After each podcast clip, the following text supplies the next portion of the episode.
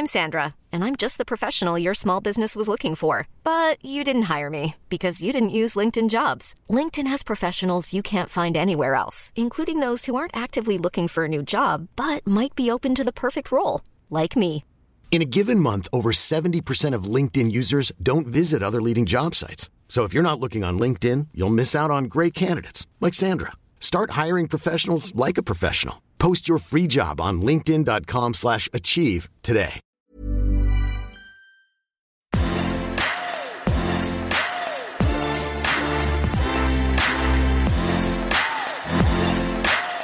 Bonjour à toutes et à tous, c'est Bart et je suis ravi de vous accueillir pour ce nouvel épisode du podcast Extraterrien.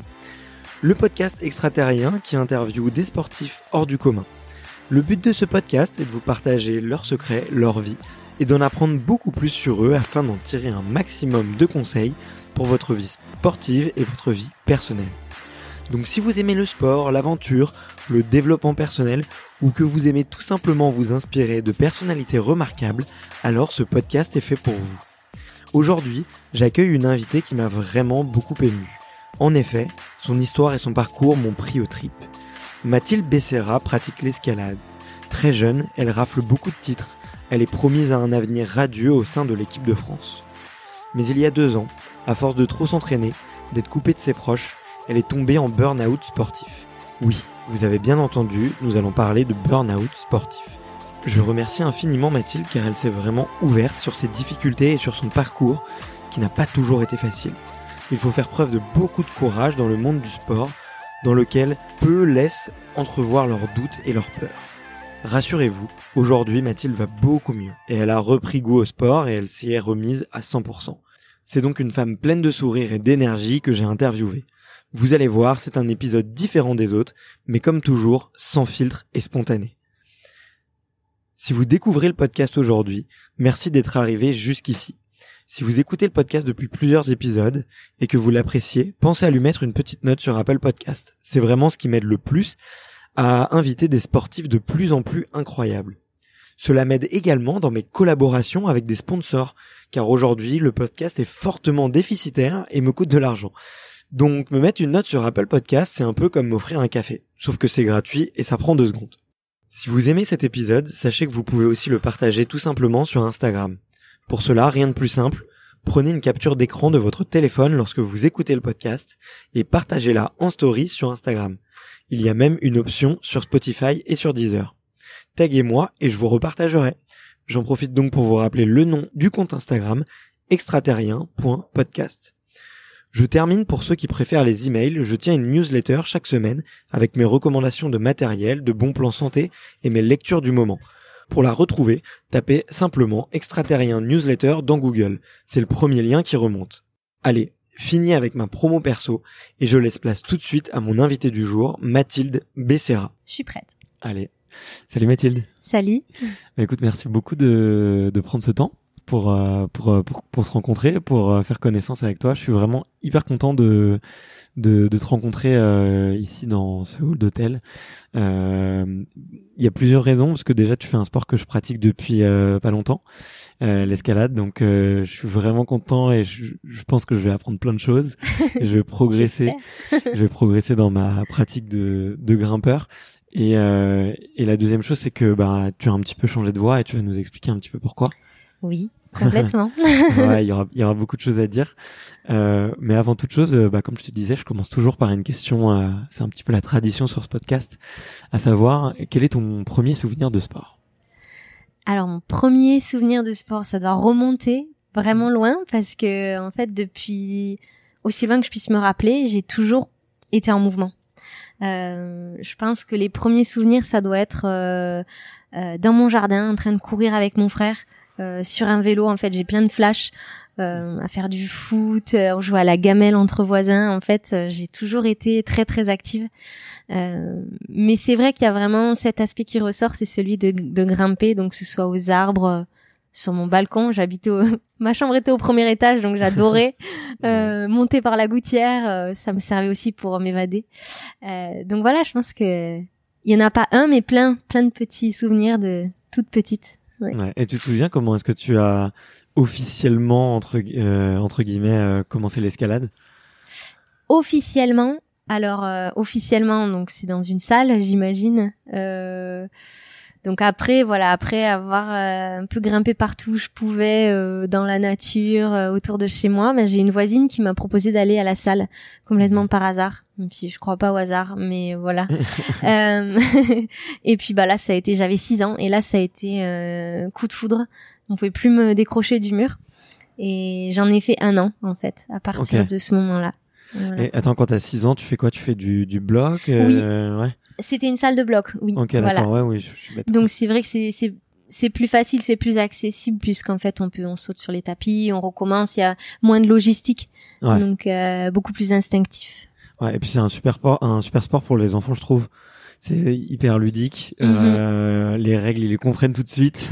C'est de monter le plus haut possible. Et puis ils peuvent, euh, dans les structures pour enfants, c'est quand même difficile de se faire mal. Les consignes de sécurité sont assez, euh, assez simples, tu vois. Tout puis à ça les responsabilise aussi.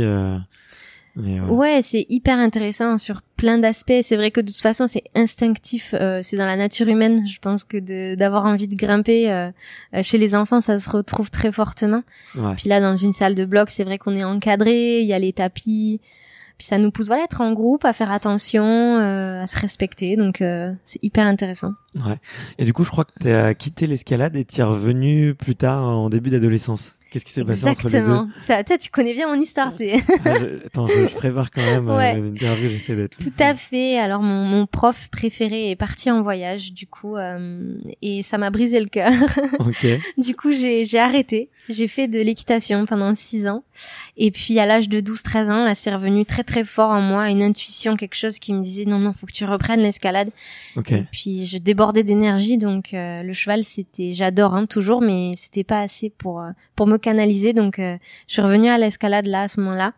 Et euh, là, c'était euh, tout de suite un- comme si j'avais jamais quitté et je suis investie, euh, pouh là là, 300%. J'y allais euh, dès que je pouvais. Mes parents, les pauvres, ils en pouvaient plus de faire les trajets, mais je les remercie Ouais. d'ailleurs hein, au passage parce que euh, ça a été dévorant tout de suite. Ouais. Et le début de ma vraie carrière, on va dire. Ouais, mais ça arrivait assez vite parce que tu as très vite gagné des, des, Oui. des titres. Euh, mais juste avant qu'on qu'on parle de ça, euh, je sais qu'il y a des auditeurs qui connaissent pas très bien ce sport et il y a plusieurs disciplines, il me semble, Oui. trois. Euh, Oui. Est-ce que tu peux expliquer euh, les, rapidement ce que c'est ce que sont ces trois disciplines, les différences des règles et toi celle que tu as celle que tu as choisie? Ouais, alors je vais commencer donc par la discipline mère, on va dire, de l'escalade, qui, qui s'appelle la difficulté. Donc en fait, ça, ça vient à la base de l'alpinisme, donc euh, où vraiment le but c'est de, de faire une longue ascension, donc que ce soit sur du rocher ou bon, là c'était en montagne en l'occurrence dans le temps. Et, et c'est ça qui a créé cette discipline. euh, donc euh, c'est de monter une certaine distance. Euh, là en salle, on retrouve ça va être de 0 à 15 mètres peu près la Ouais. taille, enfin jusqu'à 15 mètres en général, euh, dans un temps imparti, mais le temps n'a pas d'importance. D'accord. Le but c'est de réussir à aller le plus haut possible et le sommet c'est le, le voilà le meilleur euh, résultat qu'on puisse avoir. Donc c'est la piste la plus dure possible. Voilà, c'est Et, par euh, difficulté, c'est pour ouais. ça que ça s'appelle la difficulté. Et en fait, euh, c'est des parcours qui sont tracés sur un mur avec des prises Ouais. et à chaque fois ils sont différents. Ok. Donc on n'a jamais le même en compétition par exemple. Ok. Et les deux, donc ça c'est ta discipline. Ça, c'est ma discipline, Ouais. voilà, ma discipline de cœur. et ensuite, euh, on a le bloc, qui est une discipline euh, un peu plus récente, mais qui est quand même qui qui a participé à l'histoire de l'escalade, notamment par les blocs de dans la forêt de Fontainebleau. En Mmh. fait, les alpinistes euh, allaient grimper à Fontainebleau pour se préparer à leurs ascensions. D'accord. Et donc le bloc, en fait, bah, comme des blocs de rochers, Mmh. c'est une escalade plus courte qui peut aller, on va dire en moyenne jusqu'à 3-4 mètres de haut. Euh, où là, on, bah, en fait, on, on, on atterrit sur euh, sur des tapis. Euh, donc on n'a pas besoin du matériel comme en difficulté, donc des Mhm. cordes ou des baudriers ou même un, un, un partenaire pour nous assurer. Donc c'est un effort beaucoup plus court, beaucoup plus intense. Ouais. Mais aussi beaucoup plus du coup convivial puisqu'on peut le partager. Euh, c'est vrai qu'on redescend très vite. Euh, donc c'est ce qu'on retrouve aujourd'hui dans les villes, euh, dans les Ouais, dans salles les- de bloc. Et il Gros y a succès. Une très très euh, bonne ambiance parce que c'est ludique, c'est c'est familial, convivial. Il y a, il y a toutes les valeurs de l'escalade qu'on aime. Ouais, mais il y a une ambiance hyper Il y a une ambiance unique dans une salle d'escalade. Euh, moi, j'ai eu la chance d'avoir une salle d'escalade qui a ouvert juste en bas de chez moi. Ah Euh, oui. donc, euh, et la première fois, je, je- je suis arrivé, donc il y avait des une, une au moins une queue de 100 mètres. Et je me suis dit bon, je vais quand même aller voir ce que c'est euh, deux trois jours après. Et, et j'ai vu, j'ai découvert ce que c'était. euh, et et là, il y a, y a cette petite odeur un peu de sueur et de craie, des, les gens qui se parlent, il y a beaucoup d'animation. mais en fait, ouais, mais c'est une odeur hyper particulière et qui est unique, je trouve. Oui. Et, euh, et c'est vrai qu'au début, ça peut faire un peu peur. Et finalement, quand tu quand tu y vas, quand tu te lances, que tu parles aux gens, les gens se parlent, les gens s'entraident énormément. euh, Il y a des, des sourires, il y a des il y a, il y a vraiment ouais, des, des petites tapes amicales, des des moments de concentration, de visualisation un peu. Et, euh, et c'était hyper fort quoi. Moi, je suis tout, tout de suite tombé dans la marmite. Donc euh, c'était Oui. assez, assez récent, mais c'est une des très très belles découvertes que j'ai fait euh, sportive récemment, on va dire. Et euh, et du coup, attends, quand tu fais du bloc, comment est-ce que tu gagnes? C'est quoi le c'est quoi le but de la, la compétition? Alors en compétition, mais c'est le même principe que la difficulté, donc ça va être d'arriver au sommet donc du bloc, donc voilà qui sera beaucoup plus court. Donc en général, c'est des circuits de blocs, quatre ou cinq blocs, et essayer de faire euh, de valider le maximum euh, de blocs euh, sur la compétition. D'accord, ok. Voilà. donc c'est une longue journée ou un long week-end et t'as Oui. le maximum de parcours En fait, il y a, il y, a, il y a des formats, voilà, qual- qualification avec tant de blocs, avec et, et le Ouais. temps, il y a un temps imparti pour le coup là qui, est plus présent. On a, en fonction du tour de la compétition, 4 ou 5 minutes pour réaliser le bloc. Ok, Et, ouais. Ok. Voilà, il y a des règles un peu spécifiques, mais c'est toujours d'arriver en haut, quoi. Ouais, ouais. Et le et du coup la dernière le dernier sport c'est la vitesse il me semble. Ouais. Et donc là c'est assez impressionnant c'est euh, faut monter le plus vite possible sachant que les parcours sont pas on a l'impression qu'ils sont faciles en tout cas euh, étant donné la vitesse à laquelle certains Mhm. grimpeurs montent quoi. Donc euh, Ouais. Alors c'est un peu le, la discipline, euh, on va dire, euh, nouvelle née de l'escalade. ouais. Euh, un, un petit peu moins en lien vraiment avec l'histoire à proprement parler de la grimpe, mais voilà, qui a quand même toute sa place. Donc c'est on est beaucoup plus sur un principe de course Ouais. euh, et d'aller le plus vite possible sur un parcours qui ne change jamais. Pour le coup, c'est une voie officielle qui fait 15 mètres de haut, qui est moins difficile forcément que ce qu'on retrouve en difficulté ou en bloc, mais euh, mais voilà toute la difficulté est de la réaliser parfaitement pour arriver le plus vite au sommet. Ouais. Et en fait, c'est soit des temps qui sont comptabilisés, soit des duels. D'accord, ok. Ah, Voilà. c'est des duels J'avais Mm. jamais vu ça, mais euh, C'est très impressionnant. ouais, c'est assez impressionnant. Ils, ils montent à une vitesse, on a l'impression Voilà. de, de voir euh, Spider-Man. euh. C'est bah, c'est comme un sprint en fait. Hein. Ouais. C'est Ouais, un sprint, mais à la verticale. Quoi. Exactement. Ouais. et, euh, et du coup, euh, juste pour clôturer un petit peu ça, parce que je euh, j'ai demandé un petit peu les questions des auditeurs, c'était de savoir l'escalade est au JO de Tokyo pour la première fois. Et euh, surprise un petit peu plus ou moins, tu me diras si c'est une surprise ou pas. C'est un combiné des trois disciplines. euh, Enfin, l'épreuve qu'il y aura au JO serait un combiné des trois disciplines. Donc Oui. quelque chose d'assez particulier parce que c'est pas quelque chose pour lequel euh, les grands champions, enfin ou en tout cas euh, les les les, les internationaux euh, se préparaient quoi. C'est vrai que la porte d'entrée au JO s'est présentée sous cette façon-là, qui est un petit peu étrange pour nous, puisque c'est quand même trois disciplines différentes, Ouais. surtout la vitesse qui est un petit peu à part. Et, euh, et s'entraîner pour les trois, euh, c'est euh, honnêtement ça relève un peu du miracle quoi. Enfin, c'est très très Ouais. difficile, très compliqué. Euh, donc il y a plusieurs avis partagés, mais euh, on est tous un petit peu unanimes sur le fait que si c'est un, un peu le prix à payer entre guillemets pour entrer au jeu et que après il y a vraiment une spécialisation de, des disciplines, eh ben bah tant mieux quoi. Ouais. Mais hum, c'est très dur, ouais, de, de se présenter au jeu, euh, ça demande une polyvalence euh, extrême en fait et je pense euh, une abnégation dans l'entraînement qui est faut, faut, faut le vouloir quoi. Ouais, C'est ok. vrai que- moi pour ma part, je sais que j'ai je me suis vite dit bah non en fait euh, je- on en perd pour moi j'en perdais l'intérêt puisque j'allais me perdre dans ma façon de m'entraîner pour pour se combiner quoi. Ok, d'accord. Donc euh, c'est c'est trop et puis j'allais perdre euh, moi ce qui me plaît dans l'escalade, la difficulté. euh, J'avais Ouais. pas envie de m'investir autant dans les deux autres et puis ça venait dénaturer ma passion pour la grimpe et je, je voulais pas prendre ce risque non plus. Ok, ouais. Et c'est vrai qu'il y a plein de gens qui pourraient se poser un petit peu la question parce que tu faisais partie des meilleurs mondiales et euh, bon, il, il s'est passé plein de choses et on, on en reparlera.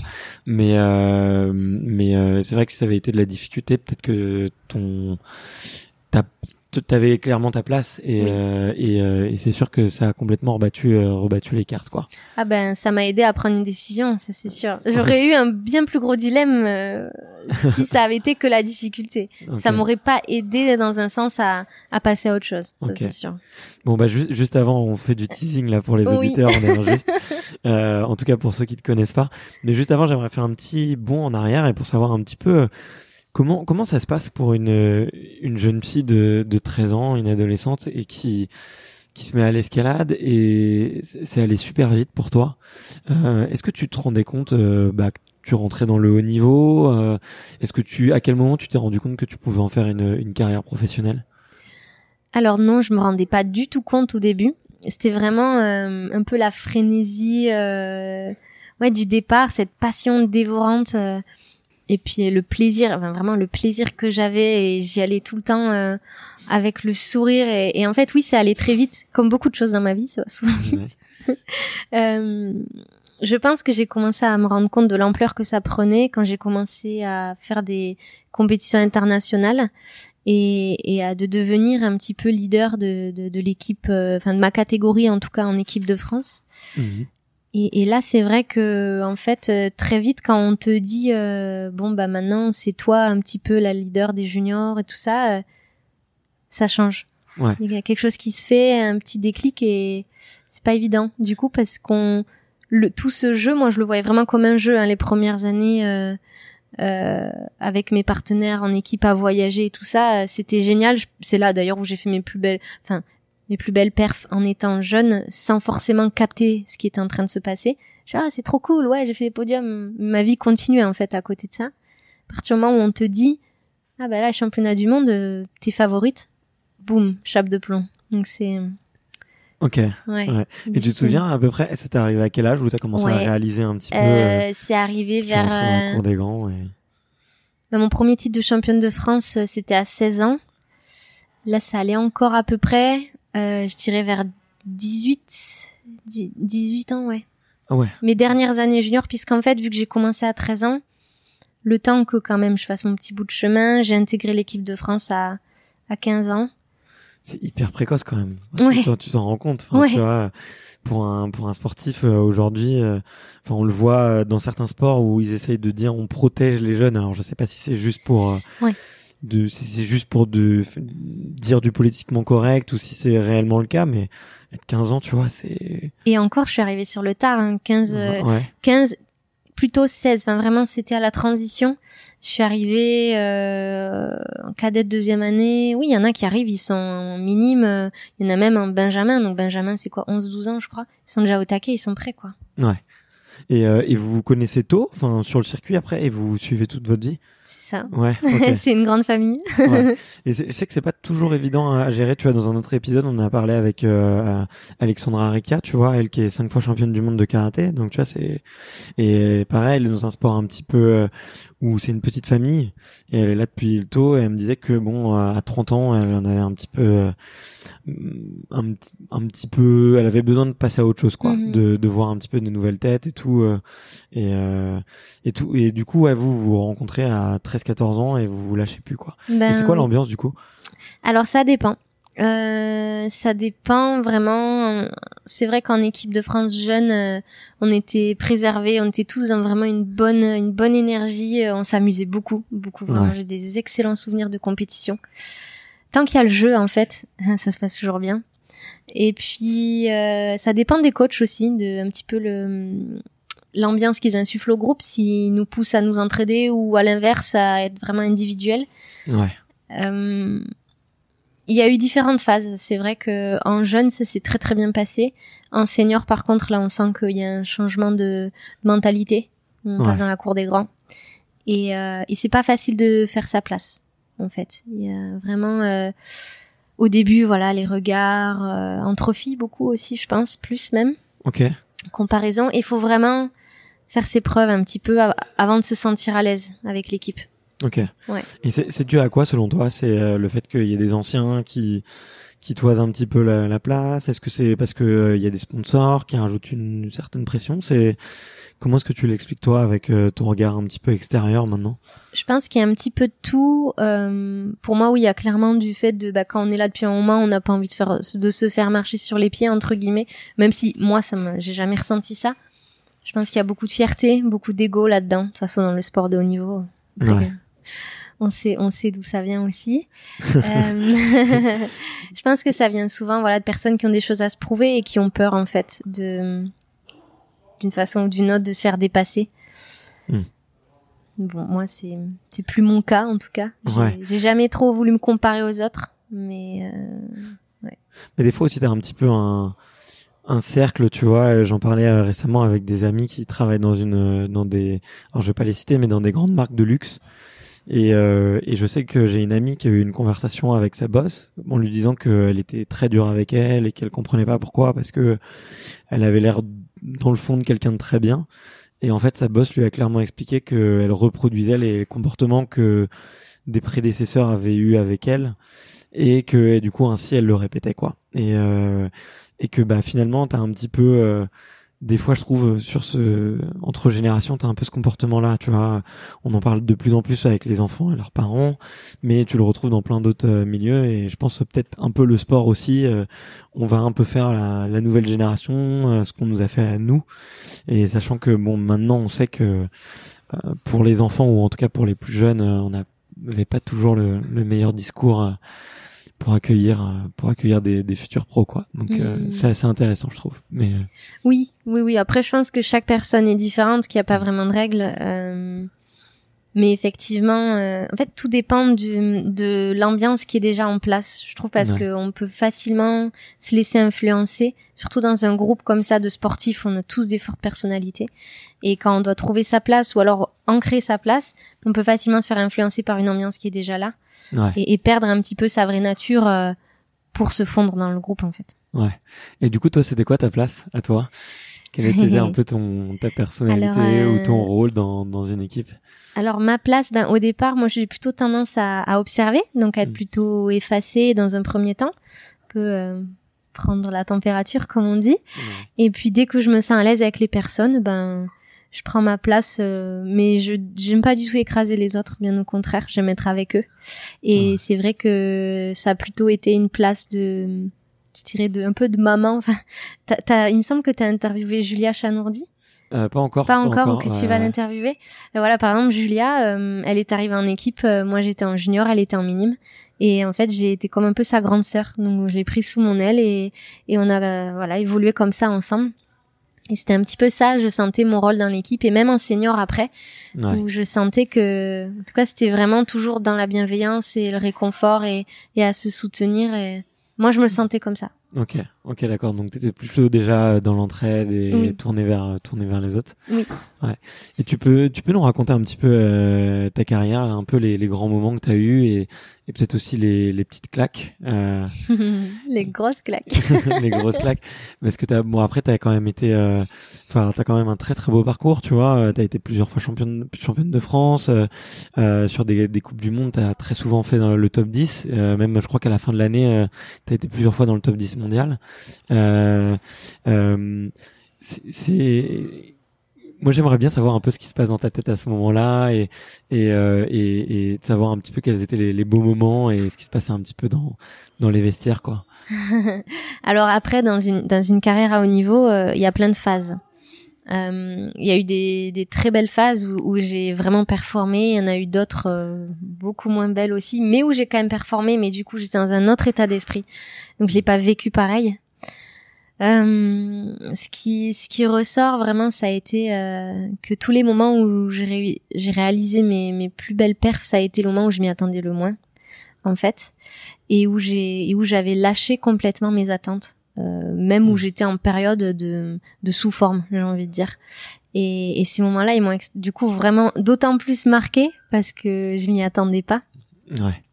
et qu'est-ce que ça fait? Eh ben qu'est-ce que ça fait? C'est euh, je dirais un sentiment vraiment de, de consécration un petit peu de, de réalisation où on se dit bon bah ok euh, tout ce que j'ai fait jusque là c'était pas pour rien. Euh, je retrouve aujourd'hui euh, l'essence et puis surtout, euh, en tout cas pour ma part, les moments où j'ai performé, c'était des moments où j'étais euh, dans une sorte de, de flow. Je sais pas si tu connais ce mot, c'est Ouais, le flow sûr. du sportif où, Ouais. où vraiment il y a tous les éléments qui se mettent, euh, voilà, parfait.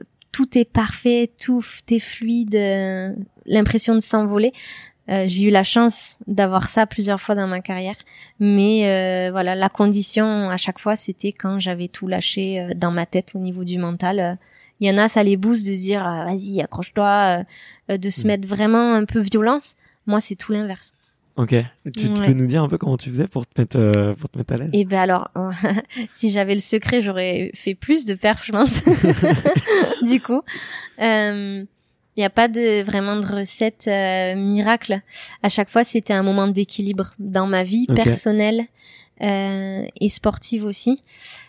Mais c'était, je pense, quand je renouais avec cette notion de jeu en fait le jeu, le plaisir et j'arrivais à un stade en fait où j'avais plus rien à perdre. J'avais limite envie de partir de la compète pour x ou y raison. Je soit je me sentais pas bien à l'échauffement ou il y a quelque chose qui m'énervait ou j'atteignais ce, stade où en fait bah je suis là, de toute façon j'ai plus rien à perdre maintenant. Donc tant qu'à faire, autant kiffer quoi. Ouais. Autant kiffer, je suis là maintenant. Je suis là, euh, m'amuser, me concentrer sur mes sensations, vraiment trouver le plaisir partout où je peux. Et ça, ça m'a amené à un lâcher prise ultime qui faisait que je m'envolais quoi à chaque fois. Ok. Ouais. Donc le un peu euh, foutu pour foutu, autant Exactement. profiter. Exactement. Euh. C'est ça. Ok. Et c'était qu'à ce moment-là que je pouvais vraiment lâcher, j'ai envie de dire lâcher la bête quoi entre guillemets, ouais. euh, puisque en fait, euh, sincèrement profondément, je n'avais rien à faire. Je pouvais tomber au premier mouvement. moi, c'était pareil, bah, je serais plus vite rentrée, quoi. Mais en fait, à chaque fois, non, ça venait éveiller quelque chose. Et il me disait, bah, ok, t'as rien à perdre, bah, dans ce cas, donne tout, quoi. Lâche-toi. Ouais. Après, je suis consciente que cet état-là, on en a souvent tous conscience et il est pas facile à reproduire. Il est pas facile à reproduire et je pense que pour le coup, euh, puisqu'il arrive souvent par surprise, pour le reproduire, c'est quelque chose à construire sur le temps. C'est-à-dire un lâcher prise au quotidien, euh, lâcher ses attentes, euh, analyser un petit peu son mental quand il nous dessert, quand il nous sert. Donc ça après, ça devient un ancrage qu'il faut travailler au quotidien. Ouais. Mm. Et t'as des petits exercices pour euh, les auditeurs et les auditrices qui, qui, nous écoutent? Euh, C'est bah, je dirais si je dois juste dire un exercice sans rentrer dans le détail, euh, méditer par exemple, euh, prendre du temps pour soi, faire une activité à côté. En fait, c'est vraiment retrouver un équilibre pour moi pour défocaliser euh, ce besoin de performance ou, ou le résultat ou l'attente d'une compétition c'est en fait euh, porter son regard ailleurs qui permet de lâcher du mou et se rendre compte que ben en fait on n'est pas juste des sportifs. Ok, ok. Bah, moi j'avais un petit exercice euh, un petit peu euh, un petit peu dans le même genre. Enfin, si tu veux, je, bon, déjà je médite beaucoup, je médite tous les jours, mais tous les jours j'essayais de, de noter dans mon carnet euh, une émotion un peu négative que j'avais eue et, euh, et j'essayais de comprendre d'où elle venait en fait. Et généralement, bah, tu te rends compte, tu vois, que t'as tes propres peurs, que t'as tes propres, que t'as tes propres euh, craintes, euh, tes propres. Et j'essayais de travailler dessus pendant deux, trois minutes, essayer de me dire d'où ça vient, qu'est-ce qui l'a provoqué, est-ce que, est-ce que c'est vraiment de la faute de l'autre, est-ce que c'est moi qui, qui, qui me fait des films, tu vois, essayer de, de comprendre un peu ça. Et, et juste après, généralement pour pas me laisser embarquer, j'écrivais euh, cinq ou six choses que j'ai adorées dans ma journée. Et en fait, tout de suite, tu repars d'un état positif et tu te dis, voilà, j'ai eu une, une, émotion négative, j'ai essayé de la comprendre, mais je repars sur du sur du positif. Et euh, bon, écoute, ça a l'air de plutôt bien marcher sur moi jusqu'à présent. C'est parfait. Mais, c'est ouais, ça te demande euh, cinq minutes par jour, quoi. Faut faut les prendre pour soi et c'est ça. On n'a pas toujours euh, le temps de le mais je trouve ça je trouve ça génial euh, que tu le partages aussi. D'ailleurs euh, c'est aussi ce que je fais si je voulais pas rentrer dans le détail mais ah vas-y on mais ça vient en fait ça vient vraiment en lien avec ce que j'ai vécu après dans dans ma carrière. Ouais. Qui m'a ouais. qui m'a amené voilà à faire euh, ce même type d'exercice que toi et, et qui est hyper hyper formateur hyper enrichissant et, ah, c'est cool. bon, du coup, euh, du coup, effectivement, euh, tu, on l'a abordé plusieurs fois, euh, plusieurs fois de jusqu'à présent. En l'année dernière, je crois, c'est en 2018. C'était un début. C'est 2010. Oh là là, je sais plus. Il y a un an, un an et demi? Attends, ouais. 2019, 2010. Ouais, je crois que c'est 2018, mi moitié 2018. Ouais, ouais, ça doit être ça. Ouais. ouais. Bon bah de toute façon, tu, tu vas le dire avec tes mots? Euh, Est-ce que tu peux nous, nous expliquer un peu ce qui s'est passé Ce que tu as ressenti euh, ces deux dernières années? Alors du coup, euh, donc pour faire le fil conducteur euh, par rapport à ma carrière, euh, donc j'ai eu une carrière qui s'est quand même plutôt bien passée avec des hauts et des bas, mais euh, mais quand même qui a été assez smooth, on va dire. Euh, jusqu'au moment où en fait on m'a proposé de rentrer au Pôle France, Mmh. euh, qui se situe à côté de Grenoble à Voiron. Et, euh, et donc ça c'était il y a en 2017, il y a deux ans et demi, je sais plus, ouais, quelque chose comme ça, peu importe. Et, euh, et donc de changer d'entraîneur.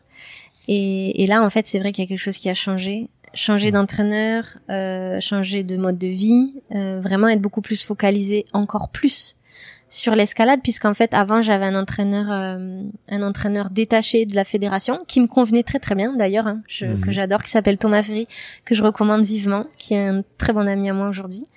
Et, euh, et par raison en fait de distance où on pouvait plus trop s'organiser et, euh, on s'est dit bon bah je vais rejoindre le pôle France. Et euh, ce changement énorme dans mon dans mon quotidien a bouleversé beaucoup de mes ancrages de mes piliers. J'avais un environnement assez équilibré avant et, et là, d'un coup, je suis allée vers l'inconnu et, et ça m'a beaucoup perturbée. Je me suis entraînée, j'ai quasiment, je dirais, triplé mon volume d'entraînement. Ouais, j'ai vu que tu avais des Euh, rythmes de fou. Quoi. voilà. Trois entraînements par jour. euh, Ah ouais, c'était, ça pouvait aller jusqu'à 20 une vingtaine, euh, maxi 25 heures d'entraînement par semaine, tout compris. hein, donc je pense, je pense aussi aux étirements, récup, etc. c'est déjà énorme. C'est énorme, ça prend beaucoup de place. tout l'en- les- l'entraînement invisible euh, qu'on voit pas. Et puis la charge, mais surtout la charge euh, mentale et émotionnelle que ça implique en fait. Ouais. En fait, plus de vie à côté. euh, déjà, je, je commençais à aller vers ce chemin un peu où je m'isolais de plus en plus. Où... Mais là, le fait d'être au pôle, c'est vrai que ça m'a. J'habitais à côté, je m'entraînais, ben voilà, deux trois fois par jour, donc euh, tout tournait autour de ça. J'étais loin de mes parents, de Toulouse, de ma ville, de mes amis. Et petit à petit, I'm Sandra, and I'm just the professional your small business was looking for. But you didn't hire me because you didn't use LinkedIn jobs. LinkedIn has professionals you can't find anywhere else, including those who aren't actively looking for a new job but might be open to the perfect role, like me. In a given month, over 70% of LinkedIn users don't visit other leading job sites. So if you're not looking on LinkedIn, you'll miss out on great candidates like Sandra. Start hiring professionals like a professional. Post your free job on slash achieve today.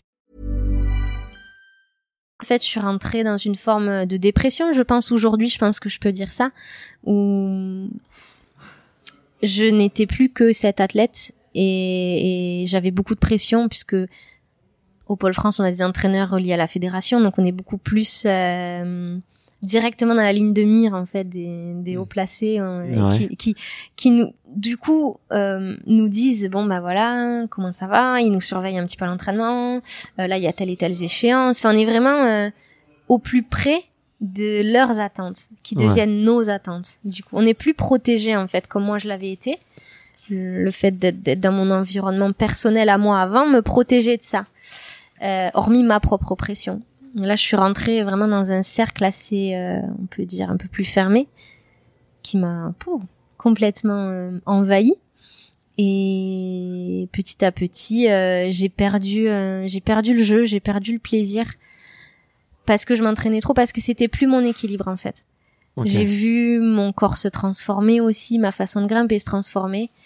Euh, puisque je dis pas que ça peut pas convenir ou que les méthodes sont mauvaises, c'est pas ce que je veux dire, mais moi, en tout cas, ça me correspondait pas. Donc, euh, mais je suis quand même restée là-dedans puisque j'avais, je voyais pas d'autre option en fait. J'étais un peu prisonnière. Je me suis trouvée assez vite prisonnière de tout ça, tout en ayant quand même moi mes attentes euh, encore euh, de résultats où je m'étais dit bah non, je vais encore continuer, j'ai encore des choses à me prouver. Donc je me suis trouvée vite enfermée en fait là-dedans et, euh, et à en souffrir énormément jusqu'au jour où euh, où je suis tombée malade en fait. euh, C'était ma deuxième saison au sein du Pôle France. Mes résultats étaient en, en baisse, en baisse, ça marchait pas du tout. Hein, du coup, euh, euh, c'était un peu la chute libre. Et juste avant le départ de la deuxième saison, je suis tombée malade, mais la veille, hein, donc euh, vraiment la veille de la première Coupe du Monde, Euh, fièvre, bon tout ce qu'on veut. Et puis, et puis de là, en fait, ça, comment dire, ça a entraîné euh, l'arrêt de ma saison euh, quasiment immédiatement puisque j'ai pas fait les résultats nécessaires pour me sélectionner pour la suite. Parce qu'en fait, en équipe de France d'escalade, c'est très difficile. On, on a beaucoup de critères de sélection et il faut constamment se resélectionner. Donc en fait, on n'a jamais rien qui est acquis. Donc c'est très dur parce qu'on s'entraîne énormément. On a la, aussi la pression des critères et pendant la saison, il faut qu'on soit régulier. Donc c'est c'est beaucoup. Ouais, donc si sur un trimestre tu loupes une sélection, euh, Voilà. t'as quasiment une. Ben, ça peut être fichu en, en très très peu de temps. Donc là, c'est ce qui s'est passé. Je suis tombée malade. J'ai quand même fait les les trois premières étapes en étant malade, puisque ça a duré longtemps. euh, du coup, euh, quand j'étais malade, Euh, donc j'ai quand même tout donné. J'ai grimpé, j'avais 42 fièvres. euh, Enfin, c'était euh, c'était assez fou. Mais je me suis pas sélectionnée à une place près pour le reste de la saison. Ok. Bah là, ça a été euh, un peu euh, mon monde qui s'effondre. Euh, j'ai passé une année à m'entraîner et puis c'est déjà terminé. Donc euh, j'ai j'ai été un peu mise face au mur, quoi. Pas Ouais. le choix. Bon, bah maintenant tu fais quoi? Et puis de toute façon, j'étais tellement malade, il fallait que je rentre chez moi. Euh, j'ai pas pu manger euh, pendant trois semaines quasiment. Ouais, non, en fait, t'as tout ton corps qui t'a lâché, quoi. à l'image de mon Ouais. mode de vie en fait que je pouvais plus avaler, je pouvais plus accepter en fait. C'était un mal-être qui avait grandi petit à petit en moi et qui qui avait déjà fait des brèves irruptions d'ailleurs, hein, des, des passages où j'étais pas bien, je faisais du surentraînement. Ça, ça, me- ça me guettait depuis un moment. Ouais. Donc là, vraiment, je me suis pris le mur et puis en fait, j'ai eu un rejet, une- un dégoût de l'escalade euh, d'un coup quand j'ai pris conscience. oh, ça a été, euh, ben ça y est, je comprends. En fait, je, je peux plus faire ça, c'est fini quoi. Ok. C'est, c'est fini. Donc euh, c'est période assez sombre, assez Ouais, bah, difficile. Non, mais des- merci beaucoup de, tu vois, Mm. de- d'être aussi euh, transparente. Tu Mm. vois, enfin, c'est quelque chose qu'on entend quasiment jamais. Tu Ah vois, bon le burn-out du, du sportif. Ah je, oui, je trouve qu'il y a un, euh, en tant- moi, en tant que passionné, on sait que ça existe. Mm.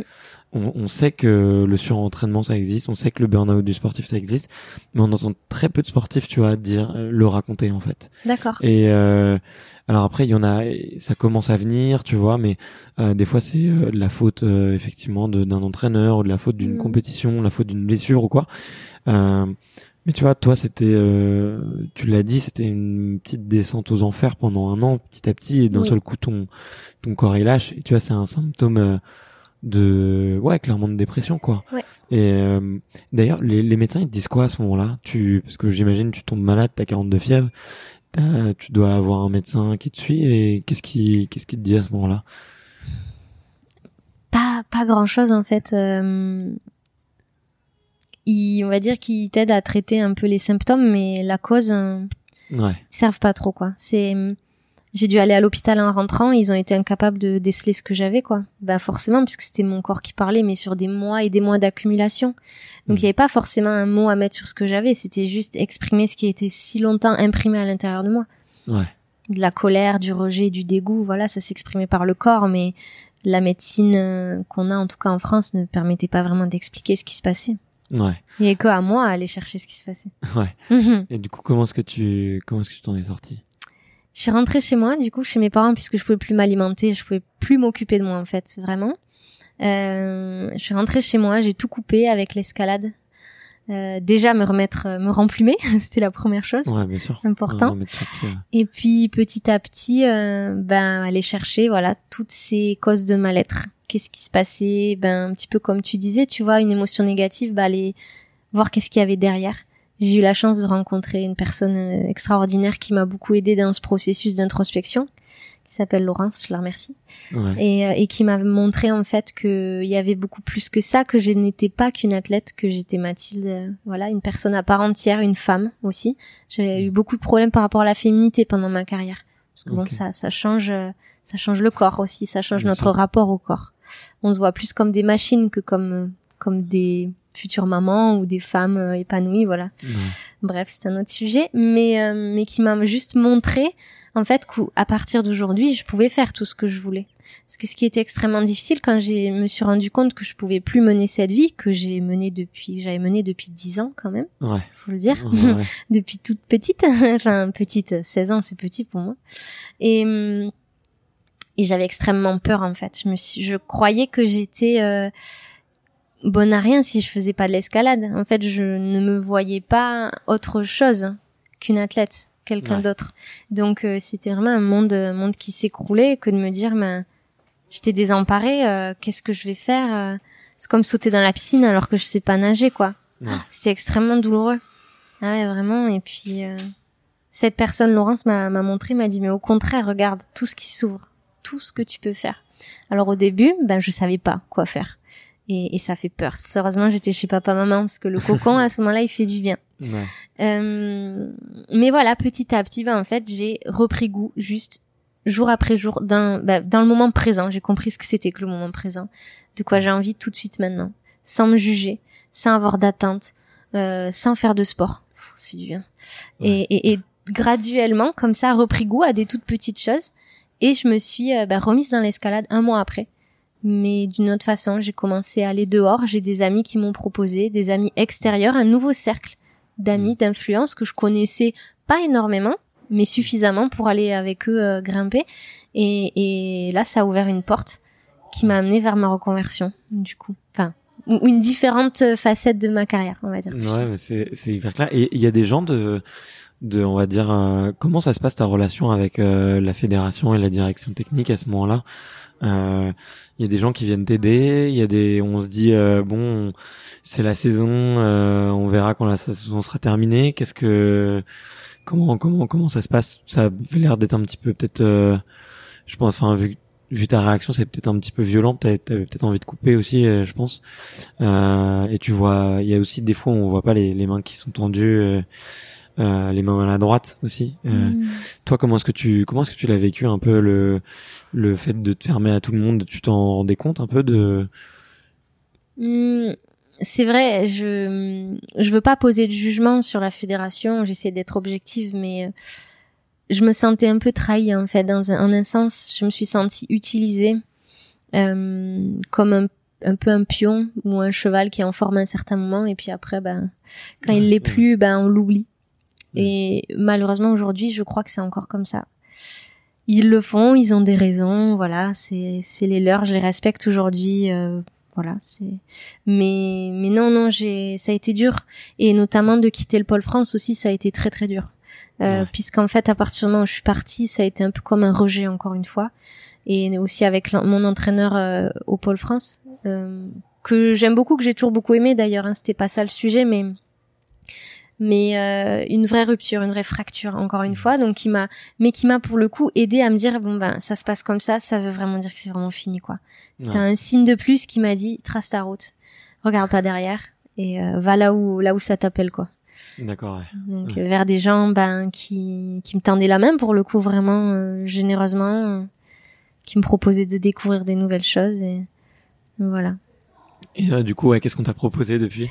Comment est-ce que tu te reconvertis et comment est-ce que tu passes à la deuxième, on pourrait dire aller le deuxième ou le troisième cycle de ta vie? Eh bien, bah ça s'est fait doucement, euh, petit à petit, j'ai commencé à aller faire du bloc à côté de Grenoble euh, avec avec des amis qui faisaient pas tout de compète. Donc moi qui avais vraiment envie de retrouver le plaisir parce qu'en fait, pendant toute cette phase au Pôle France, euh, on dit ben quand on fait trop de quelque chose, ça tue un petit peu le, la passion pour cette chose-là. C'est ce qui passé. Pourquoi tu reviens à l'escalade?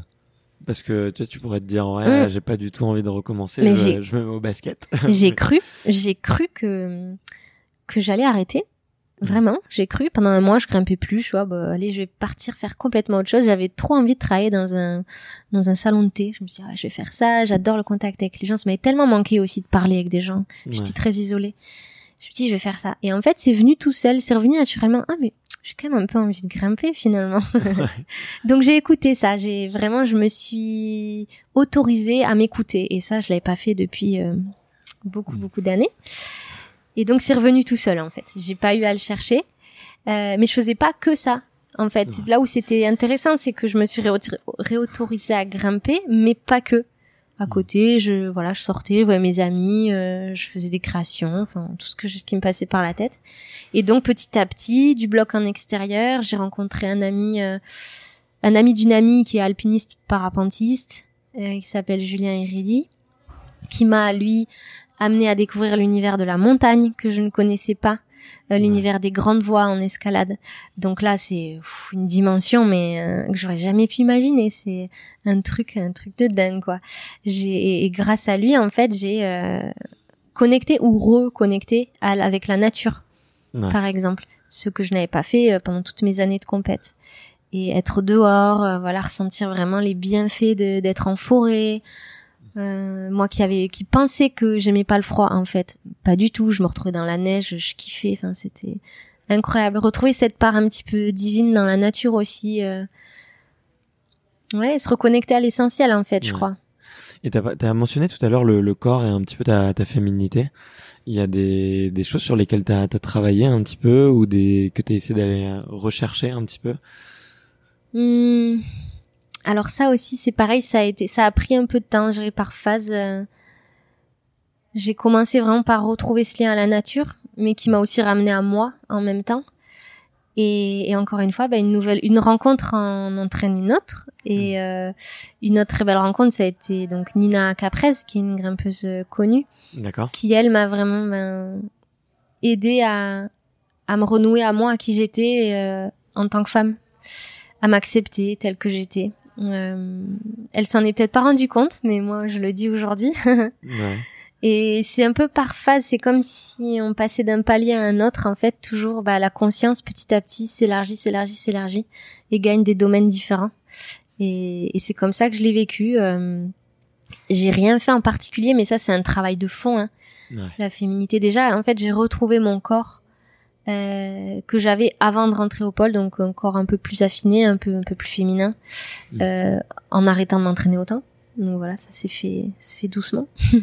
C'est encore un travail quotidien, ça laisse des traces. Ok, mais ouais, non, c'est un sujet que j'aimerais beaucoup aborder sur euh, sur ce podcast en fait, la féminité dans le sport et euh, et euh, moi j'en avais un petit peu parlé avec euh, Alexandra Rekia dans le karaté parce que effectivement elle quand elle quand elle arrive sur un quand elle arrive sur un tatami elle fait elle a une tête de tueuse quoi tout simplement et en dehors elle a un énorme sourire elle est toute douce ouais.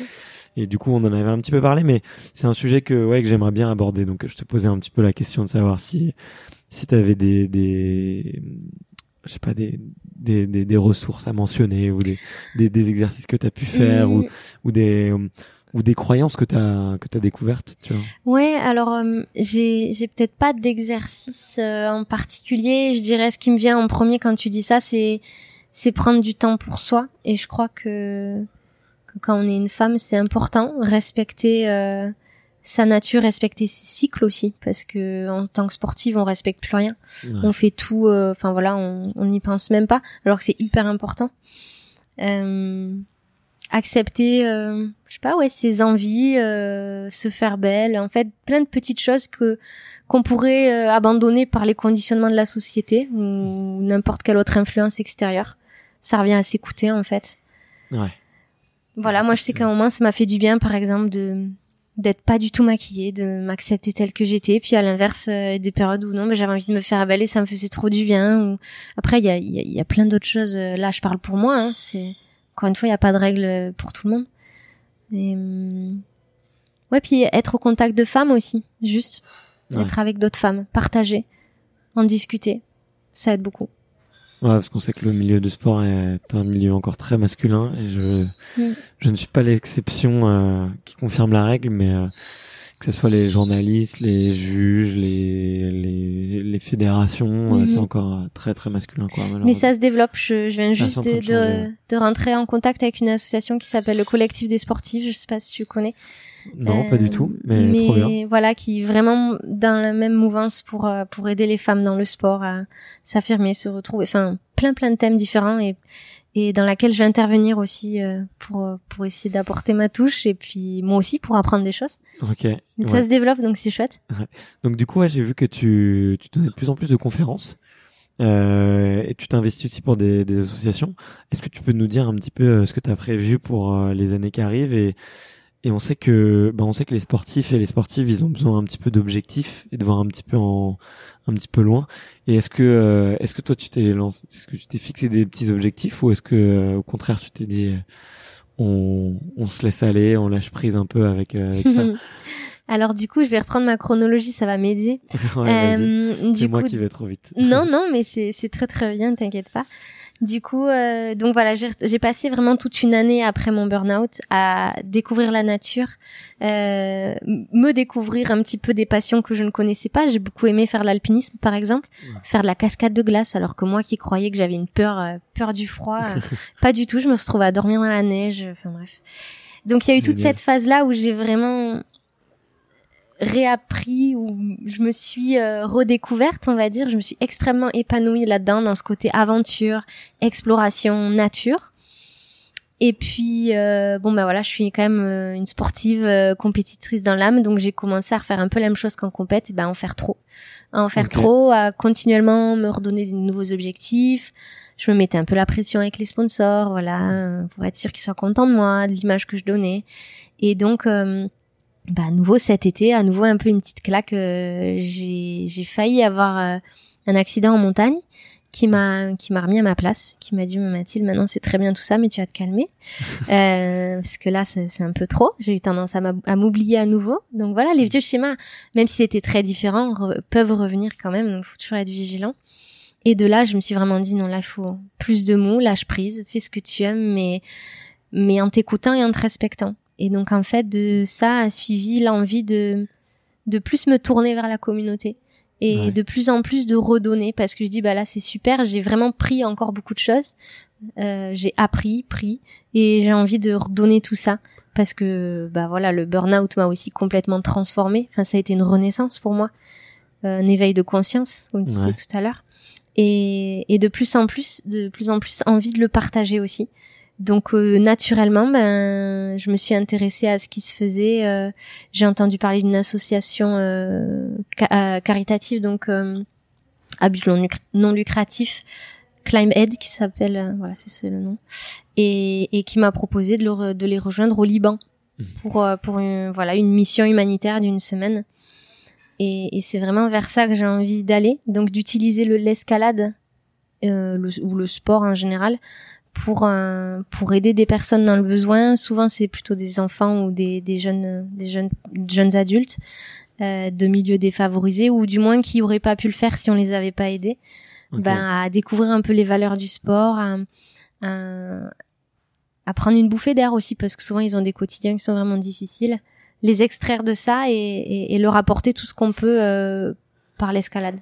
Okay. Voilà, donc voilà mes projets enfin projet principal et en parallèle. C'est vrai que du coup je j'en ai pas fait beaucoup des conférences. Euh, j'en ai fait trois euh, depuis octobre. Et c'était le but pour moi c'est vraiment un petit peu de partager voilà ce vécu comme je le fais aujourd'hui. Et c'est pas que j'ai un comment dire euh, j'ai rien à apprendre entre guillemets, mais j'ai vraiment envie de partager ça, si ça peut résonner avec certaines personnes dans leur vie quotidienne, que ce soit des gens de l'escalade ou même pas du tout.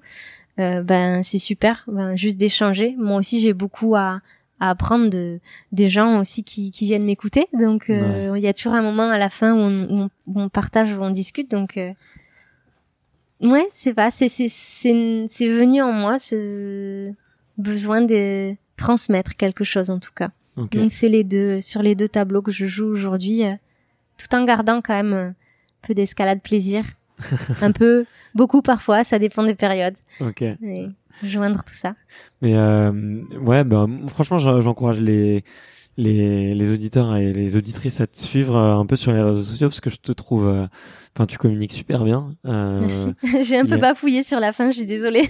il y a un peu, non mais il y, a un, il y a un vrai style, il y a un vrai style, tu vois, et et, et c'est vrai que bah pour des photos d'escalade, il y a de quoi se régaler, tu vois. Tu fais voyager, t'emmènes les gens un petit peu avec toi à travers le monde, et je trouve que l'histoire l'histoire elle est elle est belle aussi tu vois de se reconnecter à la nature et, et finalement tu pars d'une passion qui est très orientée nature. Tu en as complètement oublié un peu finalement la connexion qui est avec ça je pense à travers la compétition. Complètement. Et tu y reviens maintenant donc je trouve qu'il y a un côté euh, il y a un côté vachement enfin un côté retour aux sources qui me parle beaucoup et, et je pense que voilà d'autres peuvent se pourront s'y retrouver. Mais du coup ouais pour les à quel moment toi t'as commencé à, à on va dire à, euh, à, essayer de mieux communiquer sur les réseaux sociaux? Tu le fais depuis longtemps? Ça fait longtemps que je le fais. Je dirais ça doit dater de 2012, 2013 quand je quand je faisais beaucoup de compètes encore j'ai commencé à essayer vraiment de parler un petit peu de tout ça. D'accord. Ouais. Mais plus profondément, on va dire vraiment des messages du cœur euh, authentiques. Euh, ça fait depuis que j'ai arrêté la compète, okay, ouais. où je me donne, euh, je me donne ouais vraiment les moyens. Et en fait, après avoir eu beaucoup d'épisodes où je me mettais la pression mmh. pour pour les sponsors et, et, et pour l'image que je peux avoir sur les réseaux, j'ai compris qu'en fait, en étant toujours moi-même, euh, bah, ça viserait les bonnes personnes. Et que ceux que ça intéressait pas, ben tant pis, ils vont voir autre chose, ça me dérange pas. Mais je préfère largement avoir une période de plus calme, comme en ce moment par exemple, où je me concentre bah, sur mes prochains projets. Je suis moins active, mais en tout cas les seuls messages que je poste, bah, c'est vraiment des messages où je passe du temps, euh, j'y mets tout ce que j'ai et, et j'essaye de, ouais, de trans, de transmettre une partie de mon énergie, quelque chose de, de vrai quoi. Ouais, bah écoute, ça se ressent, ça se ressent beaucoup. C'est vrai, ouais, ça me fait chaud au cœur. Mais, Super. euh, mais c'était mon ancien métier, tu vois. J'aidais, euh, j'aidais euh, les marques à, à raconter leur histoire et, Mm. et à essayer de se créer, à créer, à créer leur, à créer leur univers. Mhm. Moi, ce que je leur disais toujours, c'est soit vous êtes des professionnels pour euh, mentir, euh, et vous êtes des et vous êtes des acteurs, mais c'est vraiment un métier et c'est très compliqué. Ouais. Soit vous êtes vous-même et Ça suffit. Et c'est beaucoup plus simple. Ouais, C'est ça. Ouais, ouais. Et généralement quand on est soi-même, on finit forcément par toucher, euh, par toucher des gens. Oui. quoi. Et puis ça fait le tri naturellement du coup des Ouais. personnes qui voilà qui ont vraiment un intérêt, quelque chose, euh, un lien. Donc euh, moi ça me va très bien, même si j'ai pas euh, 100 000 followers, pff, ça m'est égal, peu importe. Ouais, ouais, je vois. Mm. Bon, on arrive un peu à la fin de l'interview. J'ai, j'ai des petites questions auxquelles tu peux répondre un peu du tac au tac ou les Oh là là. approfondir. Tu vas, vais essayer, tu vas mais- voir, c'est un peu, mais c'est un format assez classique. Mais, mais ouais, ça te dit de jouer le jeu? Tu Ouais. il n'y a pas de. C'est très Ok, ok. Euh, c'est quoi une bonne journée pour toi? Une bonne journée. Alors ça commence forcément par un bon petit déj, Ouais. bon petit déj, méditation, yoga, du temps en fait. Prendre le temps de faire les choses. Puis tout ce qui suivra après. N'importe. Peu importe. Ok. Donc un bon début pour euh, bien. Mm. Bon début pour une bonne journée. Ok. Ça sonne bien ça. Ouais. Euh, c'est quoi le, le meilleur euh, souvenir de ta carrière sportive? Mon titre de championne de France euh, senior 2016. Ok. Tu peux nous dire pourquoi? Parce que je m'y attendais pas, encore une fois, et parce que c'était surtout euh, dans le sud-ouest à Pau, voilà, en face de mon public, euh, d'une région que je connais bien, que j'aime beaucoup. Il y avait toute ma famille et ça a été, ça a marqué un envol pour moi. C'était très symbolique. Euh, Une question qui est un peu dans la même veine. C'est quoi la meilleure ambiance que tu aies vécue? C'était euh, ma première finale de Coupe du Monde à Briançon. Euh. Encore une fois, face à un public français enflammé qui m'a porté, soutenu, c'était incroyable, vraiment un pur moment de grâce. Ok. Mais je crois qu'en plus le public de Briançon est, euh, enfin la, la salle est super sympa et, euh, enfin le, et on, on- je sais plus où est-ce que j'ai entendu parler. Bref, ça va me revenir. Briançon, ouais, c'est, il y a une bonne ambiance. ouais. Est-ce qu'il y a des, est-ce que tu as une idole ou un idole sportif? Alors là, c'est là où, en fait, euh, je, j'ai pas vraiment une personne. Il y a vraiment plein de personnes différentes. Je serais, je serais incapable de te sortir un nom. Bah les Et- premiers qui te viennent en tête, Oh sinon là. il y en a peut y en avoir plusieurs. Oh. J'aurais dû y penser avant celle-là parce que Bon, bah c'est pas grave. Attends, on va, la- on va la sauter. Mais euh, où est-ce que tu te vois dans dans dix ans? Alors où? C'est pas Où encore des où et comment, ouais. euh, j'ai envie de dire plutôt comment je me vois euh, en tant que personne. Euh, dans dix ans bah, je me vois complètement épanouie euh, à œuvrer euh, pour des causes qui me sont chères. La cause des femmes notamment le sport un lien au sport bien sûr euh, avec des enfants dans l'humanitaire euh, en défendant en fait des valeurs éthiques environnementales que que j'ai déjà aujourd'hui mais d'être vraiment ancrée là-dedans et, et de me développer autour de ça D'accord, ok. Euh, est-ce qu'il y a des choses qui te font peur? Eh ben non plus vraiment Plus vraiment? En fait, non. Non, non, c'est vrai que ce burn-out euh, a, a fait remonter à la surface tout ce qu'il y avait à, à sortir de moi, en fait. euh, Un travail d'introspection euh, très profond qui fait qu'aujourd'hui, je suis assez libre euh, dans voilà dans ma vie, dans mon quotidien, dans mon esprit, en tout cas. Donc, euh, peur, non. Il y a rien qui me vient, donc je vais pas aller chercher. Euh, C'est quoi le, le meilleur conseil qu'on t'ait donné? Euh, écoute ton cœur. Écoute ton cœur, ah Ouais. c'est beau, Ouais. enfin. Non, c'est vrai. Euh, Est-ce qu'il y a un film ou un livre que tu recommandes à tout le monde? Ou À- que tu as offert plusieurs fois? Un film ou un livre, encore une fois, j'en ai beaucoup. Alors je vais je vais miser sur un livre que j'ai pas encore lu, mais j'ai une intuition qui me dit que je vais beaucoup aimer. C'est la prophé- la prophétie des Andes, D'accord. un livre qui est assez connu, il me semble, qui a, et qui a et pour lequel il y a aussi un film. et qui reprend apparemment beaucoup de, de, concepts un petit peu spirituels, euh, de bon sens, euh, très positifs et très inspirants. Donc je suis sûre que ça va parler à certaines personnes et, et dans tous les cas, je, aucun problème à recommander ça, ce livre d'ores et déjà. D'accord, ok. Bah, génial. Écoute, c'est la première fois qu'on me recommande un livre pas encore lu, donc euh, on, on innove. Mais moi, j'ai, j'ai vraiment une, l'intuition. Euh, j'ai fait toujours confiance, donc euh, bon ben voilà, on verra. Hein. ok. Euh, et si si aujourd'hui il y avait une, une jeune fille qui venait te voir et qu'elle avait une quinzaine d'années et qu'elle te disait j'ai envie de de faire tout aussi bien que toi, elle fait de l'escalade et elle aimerait devenir championne de France et faire partie des meilleures mondiales. Et quel conseil tu lui donnerais? C'est un bon exercice. On, on, me la pose souvent cette question. euh, ben je lui dirais avant tout, oui, ça semble cliché, mais c'est vrai, c'est de vraiment jamais oublier le plaisir et de, de, garder un équilibre. Voilà, de, de s'écouter et euh, de surveiller un petit peu voilà ses attentes et que que l'enjeu prenne pas le dessus sur le jeu. Toujours, c'est ce que je dis. D'accord, ok, trop mm. cool. Euh, où est-ce que je peux demander aux auditeurs de, de te suivre et sur quel réseau tu, tu communiques le plus et le mieux? Alors le plus, euh, ça va être sur Instagram. J'ai aussi un Facebook. J'ai une j'ai une chaîne YouTube euh, qui était un petit peu inactive ces derniers temps, mais qui devrait reprendre bientôt. Euh, et puis j'ai un site web qui va sortir là, mathildebessera.fr euh, qui est en cours de construction. Donc voilà, faut être indulgent pour le moment, mais en tout cas dans les mois qui arrivent, il sera, il sera, il sera prêt. Et il y aura un petit peu de tout. Voilà, ce que je fais, mes projets, mes sujets de conférence, et puis un petit peu retracer mon parcours. Donc normalement, il devrait y avoir l'essentiel. ok, bon bah génial. En attendant, on ira sur Insta ou sur Facebook euh, pour voir tout ça. J'arrive à la dernière question de de l'interview. Euh, comme je te le disais, c'est un petit peu une tradition, à savoir quels sont. Euh, est-ce que quel est le prochain sportif ou quelle est la prochaine sportive que tu me recommandes d'aller euh, interviewer pour euh, pour ce podcast?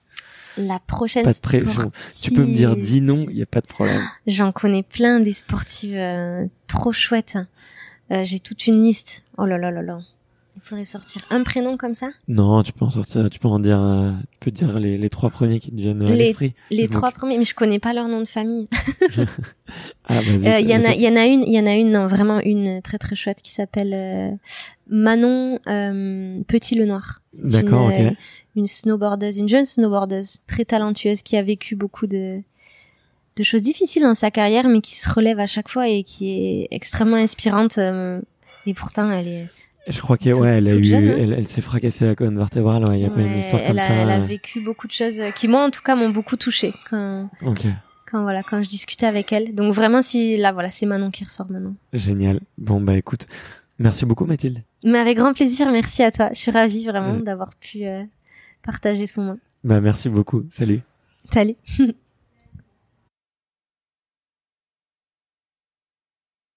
Merci d'avoir écouté cet épisode jusqu'au bout. Si vous êtes encore là, c'est sûrement que l'épisode vous a plu, donc n'hésitez pas à le faire savoir autour de vous et à vous abonner pour ne louper aucun épisode. J'ai mis tous les liens dans la description, donc n'hésitez pas à y jeter un coup d'œil. Et sinon, moi je vous dis à la semaine prochaine pour une prochaine interview. Ciao